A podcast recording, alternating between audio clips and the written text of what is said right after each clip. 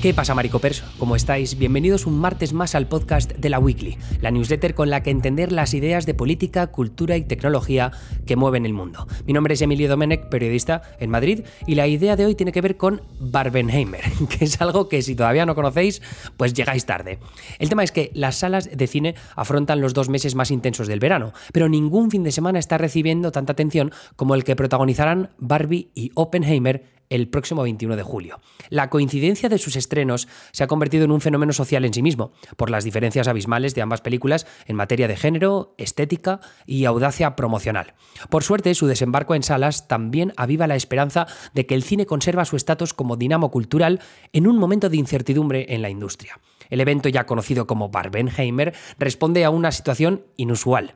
Dos películas pretendidamente taquilleras que aterrizan en salas al mismo tiempo. De un lado, la primera película de acción real protagonizada por Barbie, la archiconocida muñeca de Mattel, ¿Cuál es el truco con esta? Bueno, pues que la dirige Greta Gerwig, la directora de Mujercitas y de Lady Bird, y que la protagonizan dos estrellas del cine de prestigio como son Margot Robbie y Ryan Gosling. Del otro, pues el nuevo largometraje de Christopher Nolan, el director de la trilogía del Caballero Oscuro, de Origen, Oscuro de Origen o de Interstellar. ¿Cuál es el truco con esta? Bueno, pues es un biopic del padre de la, bomba atómica con una duración de casi tres horas y que Nolan asegura que deja absolutamente devastados a quienes salen de verla. No pueden ser más diferentes. El caso es que los últimos datos del seguimiento de taquilla apuntan a que Barbie podría arrasar con más de 80 millones de dólares recaudados en su primer fin de semana de estreno. En cambio, Oppenheimer aspiraría a quedarse por debajo de la mitad de esa cifra, en los 40 millones.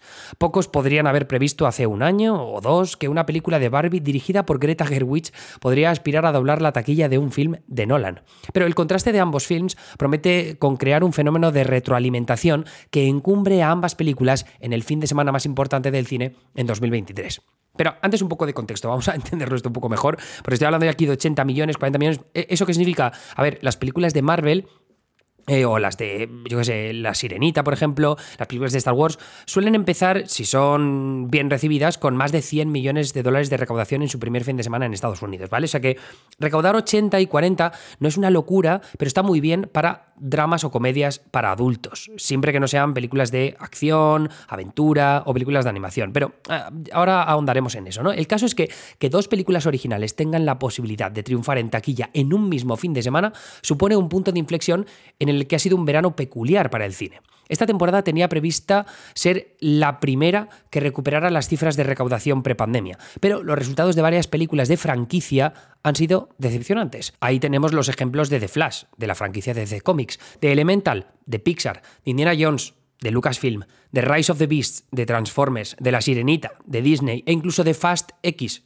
de la saga Fast and Furious, que estas o bien harán perder dinero a sus estudios o bien harán que los ejecutivos de Hollywood se replanteen estrategias a futuro. Desde la pandemia, los estudios cada vez apuestan más a seguro, poniendo su dinero en el cine de franquicias, aventura acción y animación que suele triunfar en taquilla, relegando a comedias y dramas a las plataformas de streaming. El problema va más allá.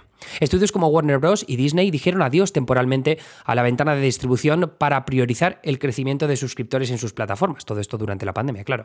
Esas decisiones supusieron un cambio en los hábitos de consumo de los espectadores, que asumían que podían ver comedias y dramas de calidad en streaming. En el cine, una comedia de fantasía como Barbie o un drama histórico como Oppenheimer no llamaban tanto la atención como la experiencia de la aventura-acción, de la animación, del terror o de la franquicia que los espectadores no quieren esperar a ver en streaming por miedo a perderse el momentum cultural. Comedias de fantasía como Dragones y mazmorras o dramas históricos como The Last Duel de Ridley Scott o Amsterdam de David o. Russell no han sido films taquilleros últimamente, salvo por honrosas excepciones, como es toda la vez en todas partes, ganadora en los Oscar. Mientras que títulos de franquicia como Super Mario Bros., Guardianes de la Galaxia 3 y Spider-Man Across the Spider-Verse han arrasado. Vale, entonces, ¿cuál es la diferencia? Bueno, pues aquí hay que ver a la campaña de marketing de Barbie. Lo que la campaña de marketing de Barbie parece haber entendido a la perfección es cómo encajar la nostalgia de Barbie, el personaje, con el momento cultural actual. Primero, abraza el estilo Barbie infinitamente rosa con el empoderamiento de dos figuras del éxito feminista en Hollywood como Margot Robbie en la producción, también protagonista, y Greta Gerwig en la dirección. Segundo, apuesta por una omnipresencia tan creativa como sorprendente que va más allá del clásico merchandising de vasos y paquetes de palomitas, un Airbnb de, de Barbie en Malibu, alianzas con marcas de ropa, de maquillaje, con Xbox, con Hot Wheels, con Pickberry y mucho más. Y tercero, se vale de unos Rolling, Ryan Gosling, perdón, y especialmente Margot Robbie, que están disfrutando de su campaña promocional tanto o más que quienes observamos desde fuera. Con el rosa invadiendo aparcamientos y vallas publicitarias, lo curioso es cómo Oppenheimer se ha puesto a la altura de semejante campaña no lo ha hecho directamente. El marketing de la película no fue mucho más allá de iniciativas que suelen ser bien recibidas por la comunidad cinéfila de Nolan. Una página web con cuenta regresiva, por ejemplo, que también le pega mucho a la bomba, por otro lado. Eso y entrevistas tradicionales en las que Nolan y su reparto destacaron el pozo emocional de la película, su trascendencia histórica y el hecho de que hay que verla en pantalla grande, que es algo muy Nolan. Entonces, ¿dónde está la idea aquí? ¿Dónde tenemos que fijarnos? Pues la clave de toda esta historia tiene que ver con la promoción de Barbie por un lado y la excepcionalidad de que coincida en estreno con Oppenheimer. Primero porque esa campaña publicitaria omnipresente en medios, marcas y redes ha hecho imposible escapar de Barbie, amén de una coherencia narrativa perfecta. Y segundo porque el contraste de las dos películas ha facilitado la creación de memes y ha potenciado el crecimiento orgánico de la atención que reciben ambos estrenos. O sea, yo hacía tiempo que no veía un fenómeno cultural capaz de arrastrar semejante cantidad de interacciones en redes sociales. Hablo de decenas de tweets por encima de los 100.000 me gusta, cifras que son estratosféricas fuera del fenómeno fan de streamers, cantantes o grupos de K-pop. El caso es que los estudios de Hollywood harían bien en prestar atención a lo que el equipo de marketing de Warner Bros. ha conseguido con Barbie al crear un evento que de verdad se siente especial en este 2023. Y que no se pase por alto que Margot Robbie y Greta Gerwig recogieron el órdago de Tom Cruise para presumir de haber comprado entradas para Misión Imposible, Indiana Jones y Oppenheimer.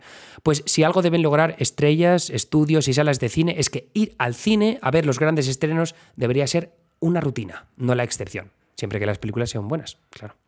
Y ese es un poco el resumen de lo que os queríamos contar hoy porque es realmente interesante ver cómo estas dos películas coinciden en el tiempo. Aparte, pues como siempre os recomendamos eh, una película extra, en este caso para que entendáis un poco mejor qué es lo que está pasando en Francia, algo que de lo que hablaremos esta noche en el stream en twitch.tv para Ananísimo con Leticia Fuentes, corresponsal eh, en París para La Sexta y el Confidencial y así mm, comprender qué es lo que está sucediendo con los disturbios a raíz de la muerte de Nájel a manos de la policía. Eso es todo por mi parte, mi nombre es Emilio Domenech, soy periodista en Madrid.